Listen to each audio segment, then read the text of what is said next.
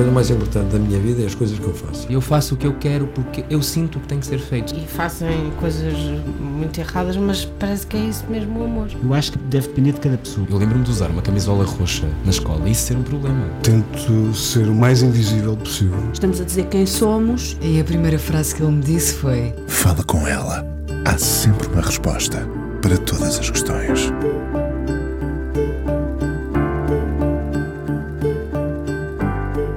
Uma história que não se pode contar consegue ainda assim revelar muito de nós. A dor que fica, a culpa que não devia estar presente, a consciência do perigo, a vontade de ajudar quem está numa situação semelhante. Uma história que não se pode contar é uma partilha cúmplice, precisa de ser ouvida. Num discurso emocionado e com as palavras medidas, a convidada de hoje deu voz a outras vozes que vivem nesse silêncio. Coabitam sentimentos diversos, até antagónicos, dentro de nós. O assédio e o abuso chegaram às manchetes. Estamos, como dizia um homem amigo, noutra era. Talvez essa consciência seja o início de qualquer coisa assim.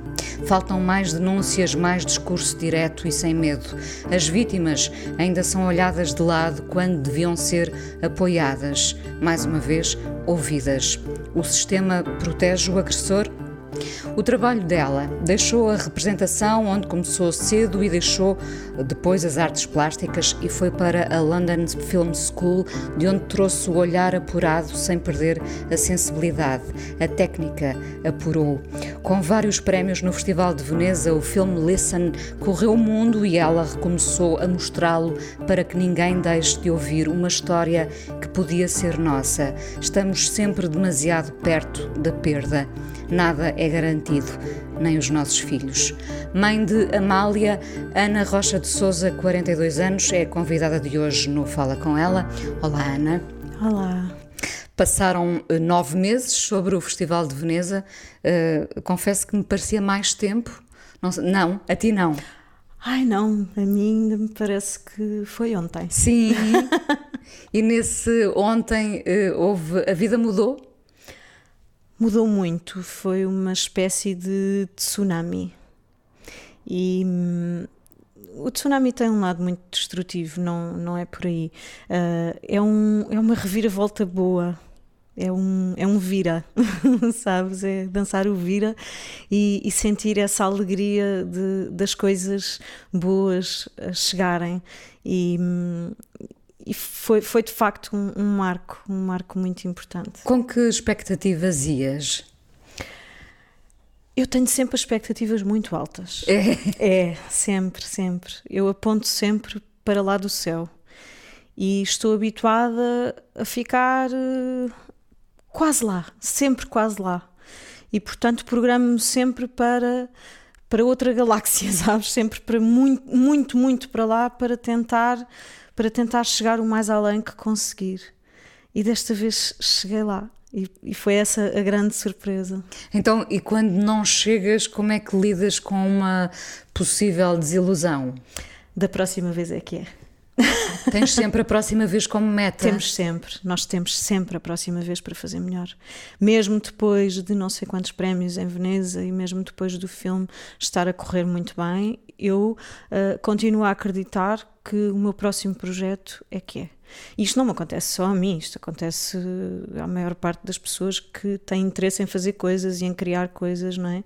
E, e acho que é isso que nos, que nos alimenta constantemente, é essa sensação de espera, isto ainda não está bem, agora é que vai ser, agora é que vai ser. hum, muito bem.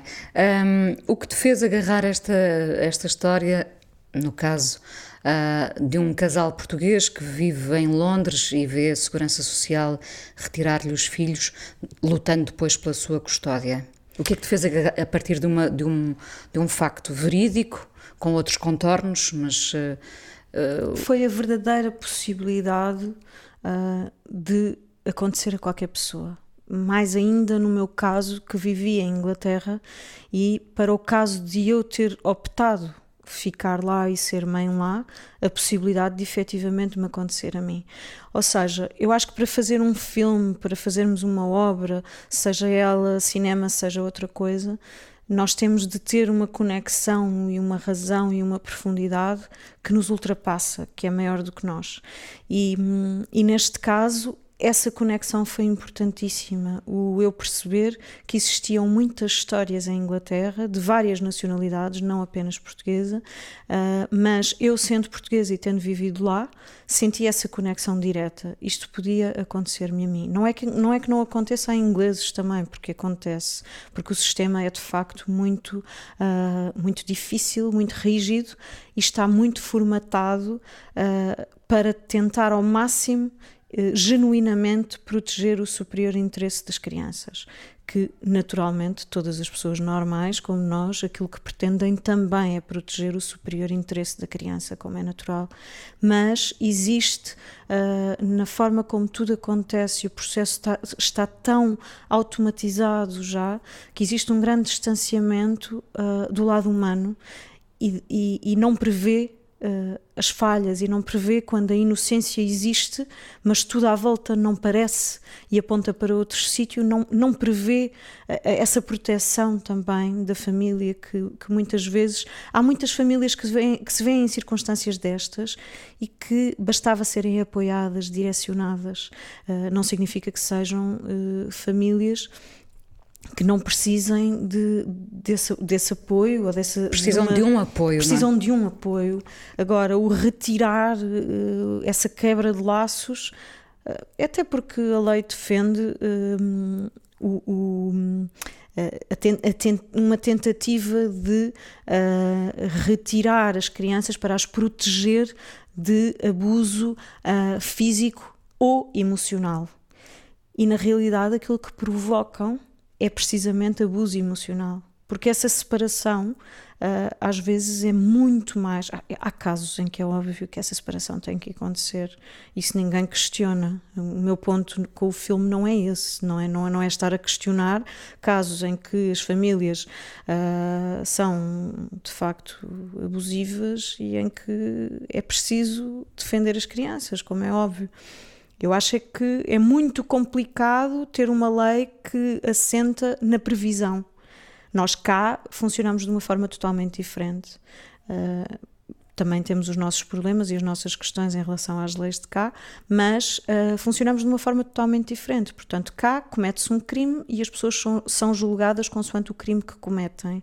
E em Inglaterra, especificamente em relação às crianças um, em, em, situação um, dúbia, uh, existe uma previsão e uma tentativa de prevenção de crime. E essa prevenção de crime é que é um bocadinho difícil de definir. É um, é um, é um antibiótico, desculpem-me a comparação, mas é um antibiótico de, de largo espectro, uh, sem olhar às, aos efeitos secundários, não é? Certo. Não e, é? e sem olhar, às vezes, uh, à especificidade da pois, doença. Pois, pois, claro. Um, o, o, fazer o filme trouxe-te algum sofrimento? O filme passa imensa angústia, não é? Trouxe, Quem, trouxe. trouxe sofrimento ou foi ao mesmo tempo libertador? Acabou, acabou uh, por ser libertador depois do sofrimento e da angústia? Sabes que tenho aprendido que tudo aquilo que à partida parece muito libertador acaba por nunca ser. um, não, não, não sinto que tenha sido muito libertador. Uh, foi, foi um processo muito sofrido, mas ao longo do processo, tanto, tanto eu como a Lúcia falámos muito, muito sobre isso. Falei com o elenco todo, com o Ruben também. Um, com a Lúcia, nós, nós, nós de facto ganhámos uma proximidade muito, muito grande. Nós já tínhamos sido amigas há muitos anos atrás e, e este filme trouxe-nos uma proximidade, uma profundidade. A proximidade não me interessa muito, no sentido de, em geral, não é? A proximidade uh, que me interessa vem da profundidade. E essa ligação com a, com a Lúcia uh, tornou-se muito profunda. Não significa que a Lúcia tenha que estar ao meu lado todos os dias, porque não está, nem eu ao lado dela todos os dias, mas, mas existe uma conexão muito grande e houve um entendimento muito grande para lá das palavras. É quando se chega lá ao fundo, depois já não se volta já atrás, não se volta não é? atrás, é mesmo isso. Sim, só se consegue com algumas pessoas. E para, a, e para a Lúcia, a Lúcia é uma pessoa muito profunda. Ela, no seu, no seu processo criativo, no seu trabalho, uh, é uma dádiva trabalhar com atores assim. O Ruben também é. São pessoas que mergulham e que uh, confiam plenamente e que vão à procura contigo. Um, e portanto, nesse processo, uh, aquilo que ia dizer é a Lúcia. A Lúcia falou muitas vezes dessa questão de nunca nos podemos esquecer que nós estamos a simular coisas, não é? Nós estamos a recriar, quando eu digo que estamos a simular, calma, nós estamos a, a recriar, não é? Nós estamos num processo criativo e, portanto, a nossa dor nunca é comparável à verdadeira dor de pais que passam por isto.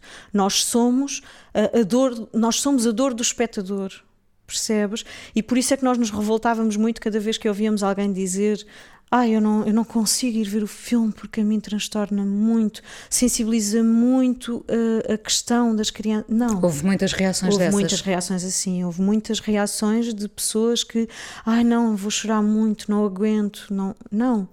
É importante, o mínimo que nós podemos fazer por estas famílias é confrontar-nos com a dor delas, é partilharmos minimamente naquele momento essa dor porque é uma dor que na realidade nós somos capazes de a entender, somos capazes de a sentir, mas nós quando saímos do cinema, quando nós acabamos, nós, uh, equipa, quando acaba, acabamos o nosso processo, nós podemos encerrar aquela dor e podemos fechá-la. Uma família que vive uma coisa destas nunca vai encerrar esta dor.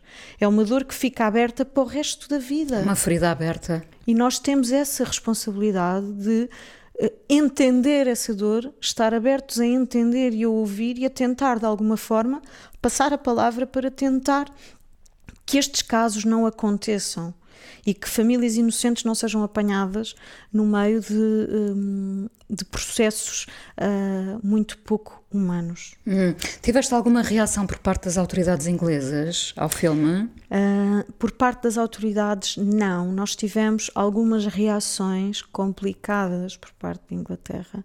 E é engraçado que o filme passa por muitos festivais, ganha muitos prémios e às vezes nós sabemos nós sabemos um, se existir uh, um. Uh, quando, quando uh, eu, se calhar, dizendo isto assim parece mal, mas, mas já aconteceu.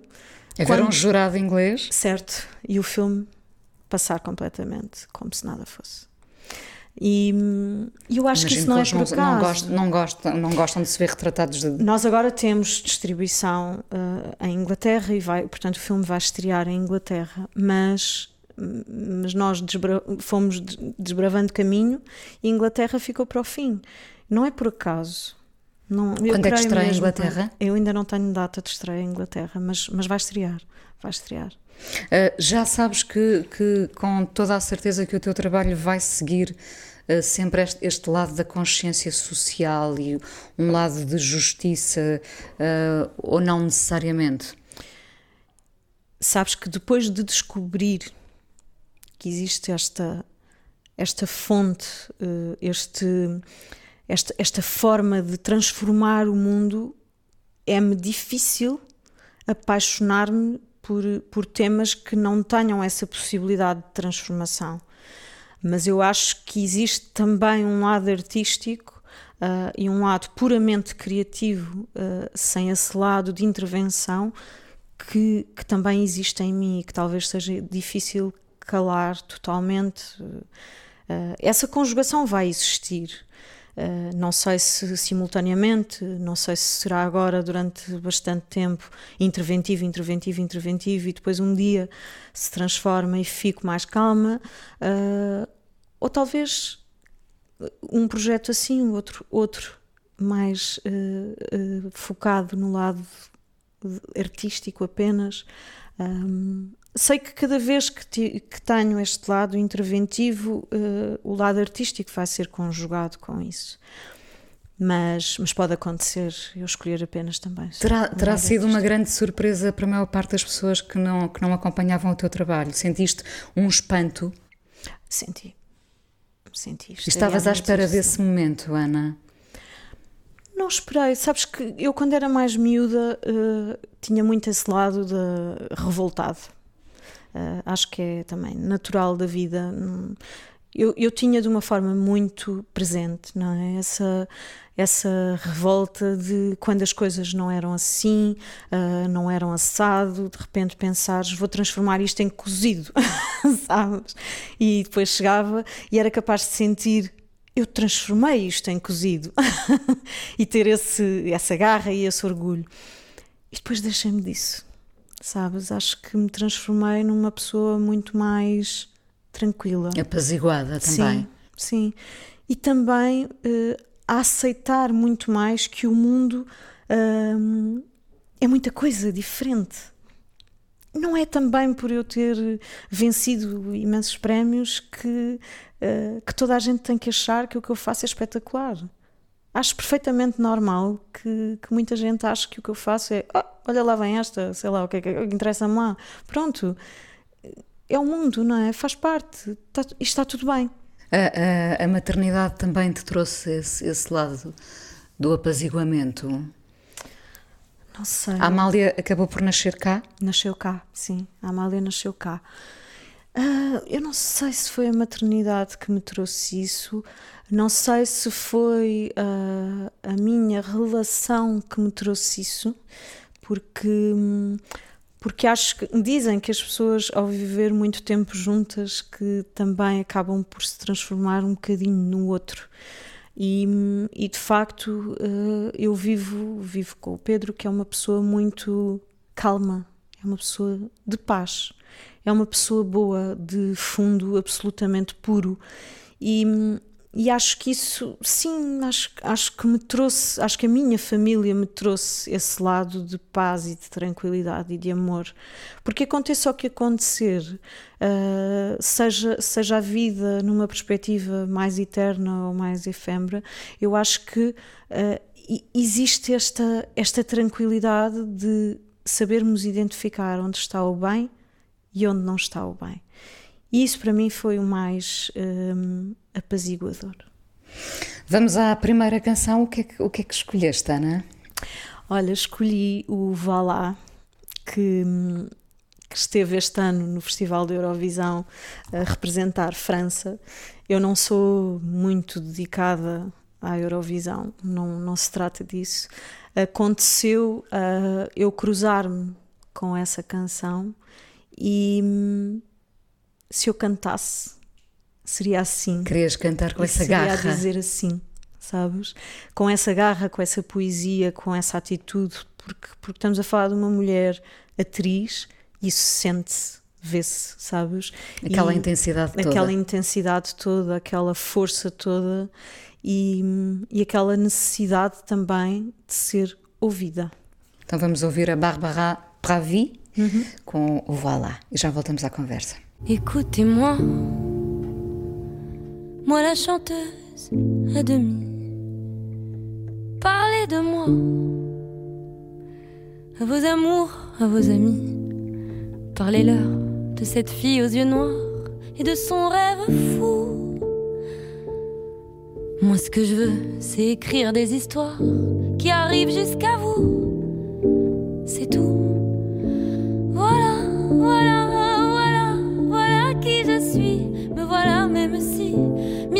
J'ai peur. Oui, me voilà dans le bruit et dans le silence. Regardez-moi, ou du moins ce qu'il en reste. Regardez-moi, avant que je me déteste. Quoi vous dire que les lèvres d'une autre ne vous diront pas? De choses, mais moi, tout ce que j'ai, je le dépose là. Voilà. Voilà, voilà, voilà, voilà qui je suis. Me voilà, même si mise à nu, c'est fini. C'est ma gueule, c'est mon cri. Me voilà, tant pis.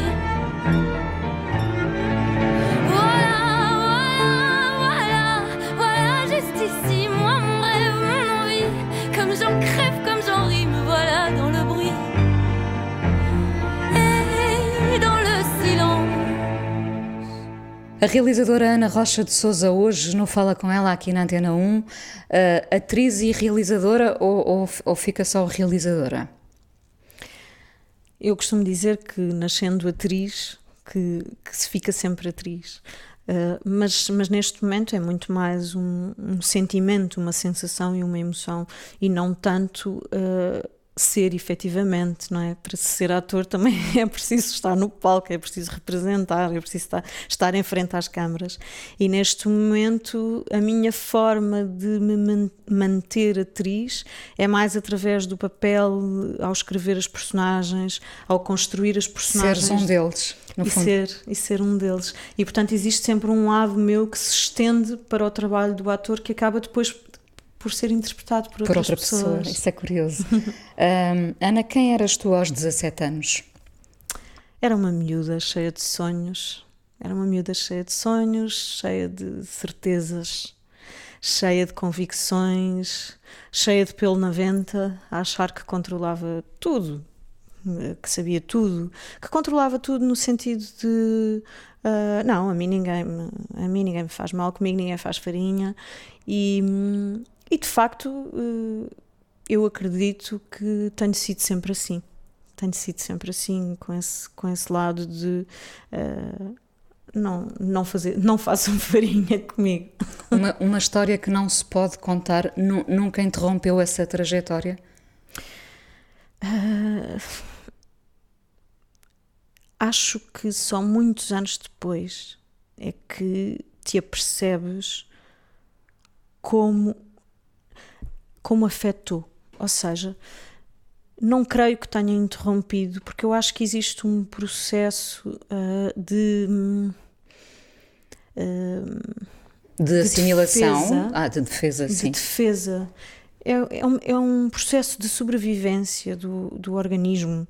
Uh, não, não sou psicóloga, nem sou psiquiatra, mas creio que facilmente uh, se consegue explicar uh, o que é passar por uh, um determinado momento que tens que apagar e que o teu corpo apaga, uh, a tua cabeça apaga.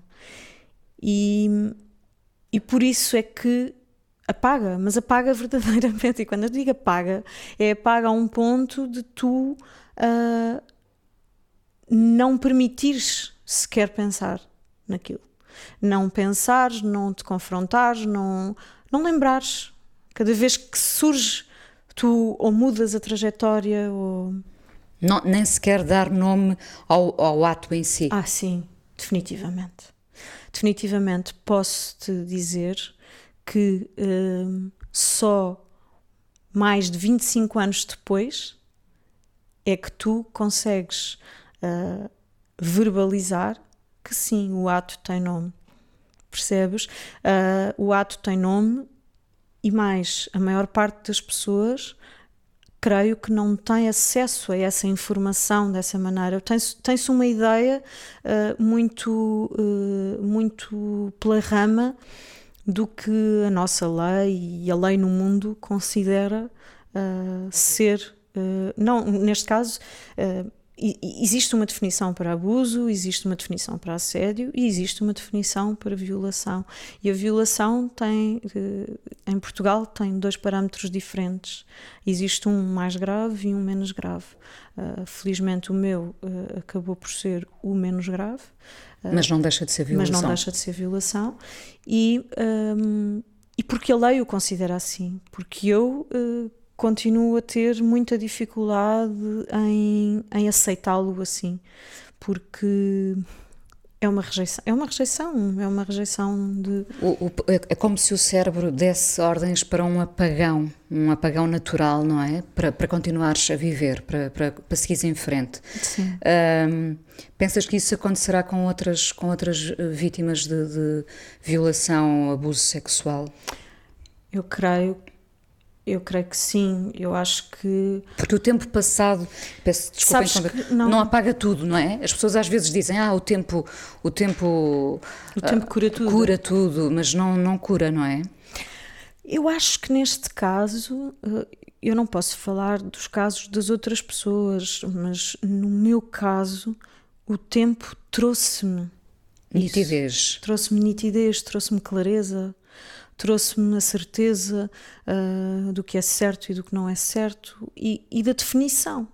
Um, ou seja, tu ao passar por uma, por uma circunstância destas, eu, eu consigo posicionar-me naquilo que será viver uh, casos mais graves, uh, situações que se tornam recorrentes, que não foi o meu caso, não é? No meu caso, estamos a falar de um momento e de um momento que eu consigo, inclusivamente, fugir do pior de tudo. Pronto. Não consigo fugir uh, a uma violação, mas consigo fugir do pior de tudo. Um, Tiveste e, sangue frio, uh, ainda assim, na altura? Sabes que é incrível como, apesar da tua idade, há, coisas que tu sabes que não podes fazer, sabes que tens que esperar para conseguir, no momento certo, tentar fugir. E foi o que eu fiz. E tive muita sorte. Tenho mesmo muita sorte. E acredita, tenho mesmo uma estrelinha que olha para mim. Na altura tiveste consciência dessa sorte? Na altura foi a primeira vez na minha vida que eu senti que a rua era o lugar mais seguro. seguro. Porque antes nunca tinha sentido. Eu antes era uma miúda que andava na rua, era uma miúda bonita e, e pronto, era, eu sentia-me uh, sempre vigilante, fui ensinada a ser vigilante.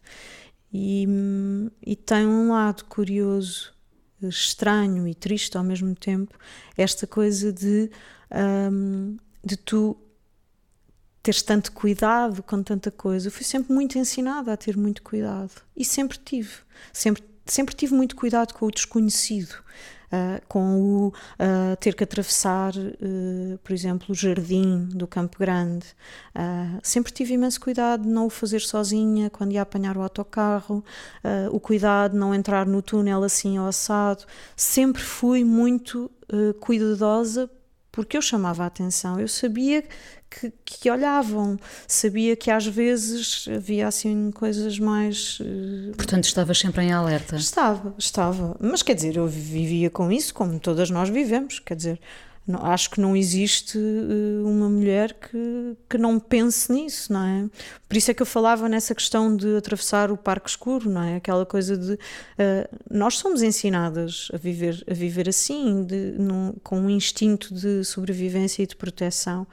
E, e, pronto. Tudo, como é, como é que certo. se quebra esse alerta constante? Ou seja, tu vivias uh, vigilante, como é que uh, de repente. Como é que de repente baixas a guarda, situação? Assim? Como é que de repente vês. Olha, o meu pensamento foi. Eu, eu fui induzida a ir ter um sítio. E, e o meu pensamento foi, apesar de ter sido uh, alertada de que havia um comportamento estranho. Foste alertada? Hein? Fui fui alertada que havia um comportamento estranho porque porque porque era de facto estranho, porque o, o, primeiro momento em que eu me cruzei com a pessoa foi um momento onde estavam mais, onde estava mais gente numa fila, estavam muitas miúdas, e eu fui chamada.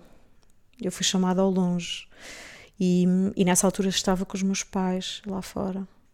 Eu fui chamada ao longe e atravessei e fui portanto, passei à frente de, de, muitas miúdas que estavam naquela fila e, e pronto, isto, e, e, tive, e tive o meu autógrafo e tive mais, mais frases que na altura achei, achei naturais, mas claro que não são naturais. É óbvio que não são naturais. E quando eu cheguei cá fora, uh, os meus pais perguntaram-me: mas porquê, porquê, porquê que te chamaram, porque é que passaste à frente de tanta gente, não, não estou a perceber o que é que aconteceu. Ah, nada, mas foi porque fui e tive só, pronto, e tive só a, dizer assim, assado e a agradecer, não.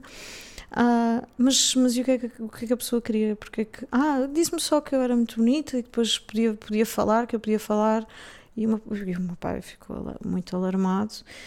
E eu acabei por, eh, pronto, por arranjar forma de falar com a pessoa na mesma e não ligar muito a esta situação, porque, porque achei sempre que era uma situação de, de alerta natural por parte dos meus pais, mas que quer dizer, se aquela pessoa me quisesse fazer mal, já teria feito mal a muito mais pessoas e, portanto, que não, não seria assim, que toda a gente saberia. E eu acho que isto é a parte mais importante da lição que eu aprendi. Um, nós, quando somos jovens, uh, temos muita tendência para, para acreditar para acreditar que um, se alguém faz coisas menos boas, que toda a gente saberia. Se fosse uma pessoa, sendo uma pessoa conhecida, como era o caso, sendo uma pessoa tão conhecida, ah, se fosse uma pessoa que fizesse coisas horríveis. Já haveria ecos, muitos. Já toda a gente saberia. E o problema é que não. É que não é assim. Estranhamente não. Eu não sei se é estranhamente. Uh, a verdade é que eu estive lá, aconteceu-me a mim. Um, sabes que vivo com, com a sombra e com o fantasma. Sabes qual é o meu, a minha sombra e o meu fantasma? É por eu não ter falado. A possibilidade de a seguir a mim outras, outras pessoas passarem pelo mesmo. E e sabes porque é que mais de 25 anos depois tu falas? É por isso mesmo. É porque eu hoje em dia, é porque na altura eu seria mais, mais uma rapariga, uh, como às vezes tantas, tantas outras podem aparecer a tentar dizer ou a tentar falar e de repente são enxovalhadas e portanto é um, é um, é um risco imenso, não é? E hoje em dia mais de 25 anos depois, eu estive lá. Eu sei a verdade, sabes?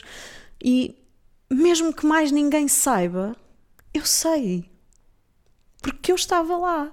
Eu fui convidada, aliciada a ir a um determinado sítio um, porque era mais uh, pacato, porque não havia uh, a interferência de outras pessoas sob, um, sob o pretexto de ah, porque eu não posso estar aqui ou ali, porque uh, pronto, e nós hoje em dia eu apareço em muitos sítios e eu posso perfeitamente estar numa esplanada. Eu sei que posso estar sentada numa esplanada com uma pessoa sentada à minha frente e conversar e não há problema nenhum.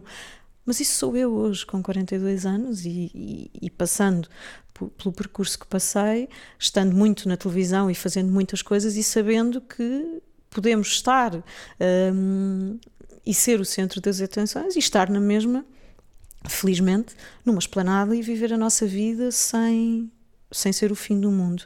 Naquela idade eu não sabia e, portanto, sou, sou convencida a ir ter um sítio acreditando que sim, que a razão era essa e nunca achar que, que iria acontecer o que aconteceu. E, e hoje em dia uh, era muito mais fácil para mim, era tão fácil para mim continuar a viver o lado do sucesso, sabes? E só o lado, só o lado só do lado, sucesso e, e esquecer isto e assobiar para o lado, como tantas pessoas assobiam. Um, e, bem, agora, agora tive um flash ao dizer isto.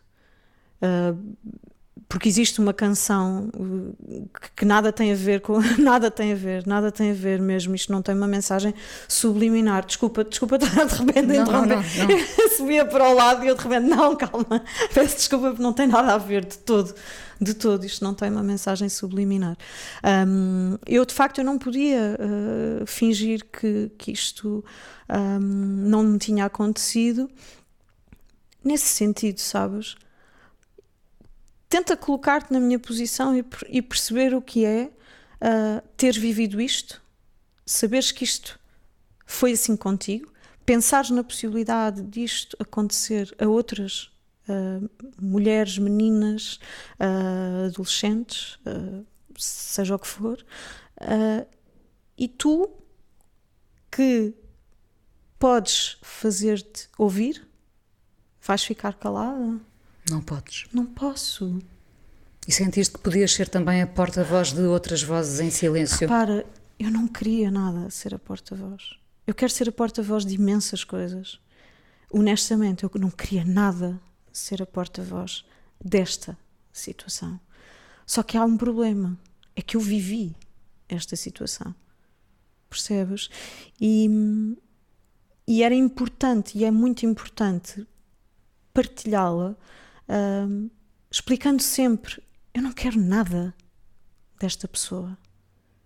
Sabes? Não quero nada. Nem quero a sua desgraça, tão pouco. De todo. Eu não quero a desgraça de ninguém. Mesmo, genuinamente. Se há coisa que a vida me ensinou, é mesmo isso. É a querer, a querer o bem. A querer o bem verdadeiramente. Eu quero o bem para as pessoas, para todas. Inclusivamente quem me faz mal. Porque, porque é preciso o bem no mundo. Um, e, e o querer o bem também não implica que tu de repente escolhas estar a proteger o mal. Eu não posso proteger o mal, não se trata disso. Percebes? Eu, eu, por mim, se me perguntasse o que é que eu gostava verdadeiramente, eu gostava verdadeiramente que fosse permitido saber-se a verdade. E não é permitido saber-se a verdade porque, uh, porque legalmente eu não posso dizer o nome. E eu, sem poder dizer o nome, uh, outras pessoas não podem ficar, pelo menos, alerta para isso. Consegues perceber o, o quão louco é não se poder dizer a verdade? Toda a verdade. Toda a verdade. Pode-se pode dizer, dizer, sim, a parte da verdade que me é permitido dizer, eu digo, mas, mas toda a verdade era tão importante porque porque ia proteger muitas outras pessoas, percebes? Mas não, mas não o posso fazer. Se, se hum, te confrontasses hoje em dia com essa pessoa, o que é que lhe dirias? A vida encarregou-se de não mais o veres ou... ou... Cruzei-me uma vez. Cruzei-me uma vez. Cruzei-me uma vez e, e é muito curioso porque não teve coragem para me olhar. E acho muito bem que não tenha coragem para me olhar. Sequer. É a única coisa que eu, que eu peço é que não tenha sequer coragem para me olhar. Um, o que é que lhe dirias se fosse ele que estivesse aqui à tua frente? Diria o que já disse no palco do Tivoli. Não voltes a fazer. Mas não é a mim. Não voltes nunca mais a fazer. Um, a ninguém. Sabes que existe. Existe um lado em mim que acredita que é possível esta pessoa nem sequer se aperceber da gravidade das coisas que faz. Sabes? Um, agora, isso não torna menos grave não torna menos grave. Partilhaste na altura a história com os teus pais? Não. Sabes porquê? Porque eles me avisaram. E porque eu menti. E fui lá na mesma e escondi. E por isso vivi uma culpa maior ainda. Quando é que os teus pais ficaram a saber da história? No dia a seguir ao Tivoli. Porque não tive coragem. Como é que reagiram? Foi muito difícil. É muito difícil. Porque. Primeiro, eu tenho, eu tenho uma sensação muito difícil em relação ao meu pai. Porque. Porque sinto que existe um. Porque se havia alguém que podia fazer alguma coisa, eu creio que seria o meu pai. E eu acho que, que ele tem que saber e tem que sentir que eu sei isso e eu escolhi não ser assim. Escolhi não, não lhe pedir para fazer nada. E sabes porquê que eu fiz? Porque achei sempre que a dor dele e a minha não iriam ser diferentes por ele saber. Pelo contrário, portanto, eu tentei poupá-lo porque ele me avisou, ele fez tudo o que um pai podia fazer. Ele avisou-me. Ele não falhou. Ele não falhou. Ele não falhou. O meu pai não falhou. A minha mãe não falhou. Nada disto é culpa dos meus pais. Nada. Eu sinto a culpa de lá ter ido. Porque fui avisada e, e vou no, no fascínio não sei exatamente a achar uh, o que é que iria ser uh, possível, não é? Uh, acho que. Acho... Um, misto de ingenuidade e fascínio. Sim, definitivamente. Isso, definitivamente. Esta história é importante também pelas nossas filhas. Esta história é muito importante por todas as gerações, sabes? Acho que acho que é muito importante falar-se destas coisas e falar-se destas coisas uh, sem sem existir um, um registro um, um registro da coitadinha. Eu não sou coitadinha nenhuma, zero. Não me sinto coitadinha não, nenhuma. Claro. Mas percebes? Uh, existe sempre muito esta, esta confusão de. Também me vem muito da ideia de vítima, não é? Do conceito de vítima. Nós tantas vezes utilizamos erradamente uh, estás-te a fazer de vítima ou estas expressões, não é? Que depois tra transportam um peso grande para quando estamos a falar em questões legais do que é uma vítima e um agressor. E essas coisas estão todas interligadas. Um, e aquilo que é muito importante é não fazer confusões entre o que é uma vítima que passa por uma circunstância e que passa por momentos que não a definem porque a ultrapassam, não é? E outra coisa é uma pessoa que se faz de coitadinha, não é? Ou que é uma coitadinha, não é? Estamos a falar de coisas diferentes. E, e, esta também acho que é uma das mensagens importantes. É as pessoas que passam por isto não terem vergonha da dor ou não terem vergonha de verbalizar para, para não quererem ser uh, vítimas nesse sentido ou não se sentirem uh, olhadas de determinada maneira. Eu demorei imenso tempo para perceber que fui efetivamente vítima. Sabe? E que há um agressor. E que há um agressor. Esperas, esperas que um dia uh, se possa contar a verdade toda? Sabes o que é que eu espero? Eu só espero que ele pare. É a única coisa que eu espero. Eu não quero mais nada, eu não espero nada. Repara, a minha dor, a minha situação, estamos a falar de uma, de uma coisa que aconteceu há mais de 25 anos.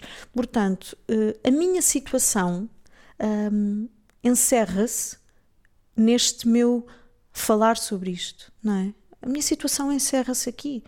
Se, se a vida decidir que eu vou seguir o meu caminho, uh, seguirei sem, sem falar mais disto, uh, porque, porque efetivamente, quer dizer, não, não me faz sentido uh, de repente a minha vida tornar-se isto, não é? Um, o, que é que, o que é que interessa? A mim interessa-me esta perspectiva de se isto puder ajudar alguém, que ajude é nesse sentido. É nesse sentido.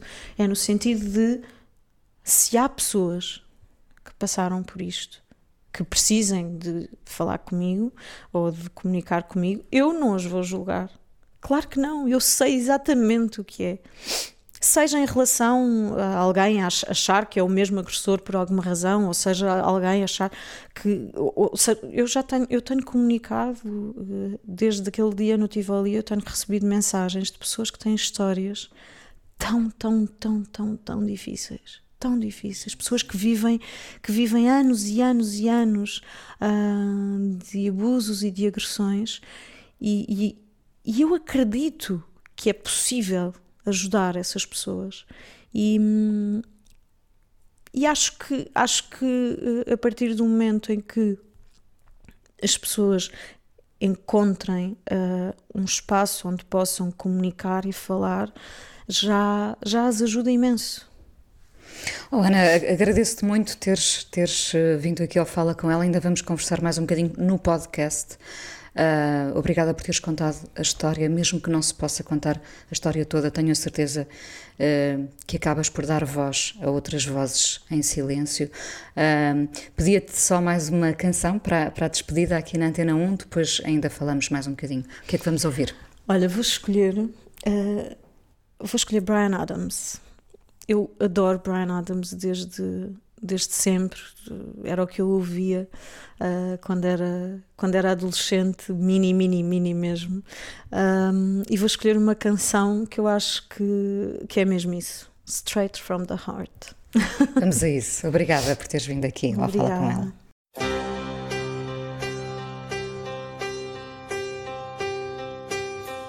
I could start dreaming,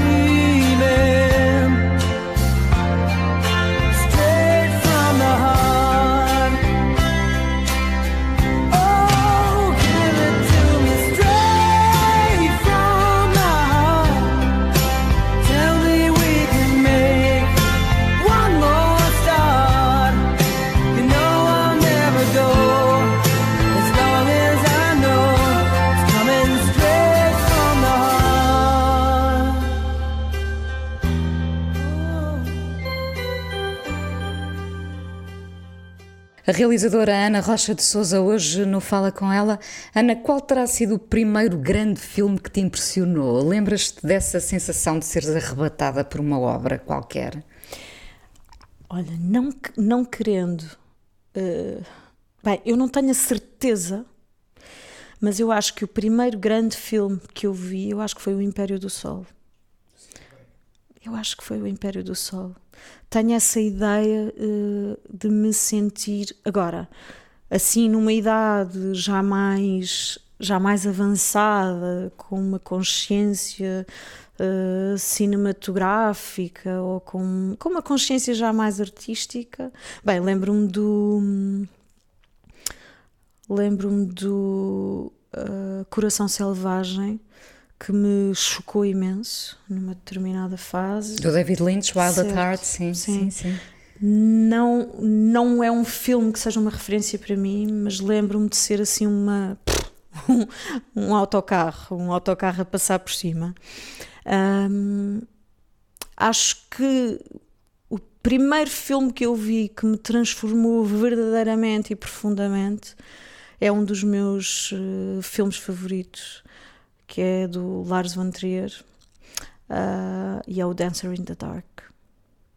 Que é um filme também com, com muito sofrimento. É um filme pesadíssimo, muito, muito pesado. Mas foi do, dos primeiros filmes que, que eu senti, em que eu senti, eu quero fazer isto. Eu quero provocar emoções em quem está aqui sentado, tal e qual como eu acabei de sentir. E mantiveste uma boa relação cinematográfica com o Lars von Trier? nem por isso, nem por isso, até porque há relatos muito complicados uh, da personalidade dele e tudo mais, e eu não consigo dissociar, uh, não consigo, por exemplo, um, a questão do Woody Allen, por exemplo, tem um histórico de uh, acusações de assédio, não eu honestamente, eu por respeito um, a vítimas, eu não faço isso. Eu sei muito bem o que é estar sentada em casa e ver um, um batalhão de gente a, aplaudir, a aplaudir alguém que, que é um agressor. Que é um agressor. E portanto, um, não, não. Uh, é isso, ou ouvir músicas do Michael Jackson, recuso-me completamente. Recuso-me completamente. Não há, não há essa possibilidade. Hum. Há pouco f- falavas no, no- o teu limite é o céu, vam- vamos pôr as coisas assim, ainda bem que é assim. Ah, e chegaste muito perto do- do- já do céu com, com o teu filme. Ahm, o, o, que- o que é que, o que é que vem aí? Depois, depois do céu. Cosmos. Ah, o, o que, é- o que é que vem aí? Eh, Já estás a trabalhar noutro filme? hein? Olha, eh, estou. E é um, é um processo ehm, assim meio agora atribulado por, por questões paralelas. Ah, por- e, o, e o Listen continua a ter eh, muita atividade. Eu amanhã vou para Estrasburgo, ah, daí uns dias depois vou para Bruxelas, e portanto o filme continua a ter ah, muita, muita vida, felizmente. E, hum, e portanto ainda continua a exigir muito de mim e portanto eu estou num processo intermitente Porque ainda estás imersa. certo porque ainda estou a filme. sair porque ainda estou a sair ah, de um processo que foi muito denso mas sim já estou já estou a entrar noutros processos sim. O que é um dia bom para ti? ah um dia bom para mim Hum, eu acho que um dia bom eu ia dizer que eu ia dizer que tem que ser um dia de paz, mas não é verdade, porque Tu gostas de ver vida acontecer. porque eu preciso de vida a acontecer, eu preciso dessa energia também do trabalho. Da, ah, eu, se pudesse juntar, um dia perfeito seria assim: ah, filmar uma cena incrível de manhã, ah, ter um almoço fabuloso sobre com vista sobre sobre o mar ahm, ler à tarde e escrever à noite Um dia completo. era um, dia, dia completo, sim. Obrigada por teres vindo à fala com ela, Ana. obrigada eu coisa mais importante da minha vida é as coisas que eu faço. Eu faço o que eu quero porque eu sinto que tem que ser feito. E fazem coisas muito erradas, mas parece que é isso mesmo o amor. Eu acho que deve depender de cada pessoa. Eu lembro-me de usar uma camisola roxa na escola e isso ser um problema. Tento ser o mais invisível possível. Estamos a dizer quem somos. E a primeira frase que ele me disse foi: Fala com ela. Há sempre uma resposta para todas as questões.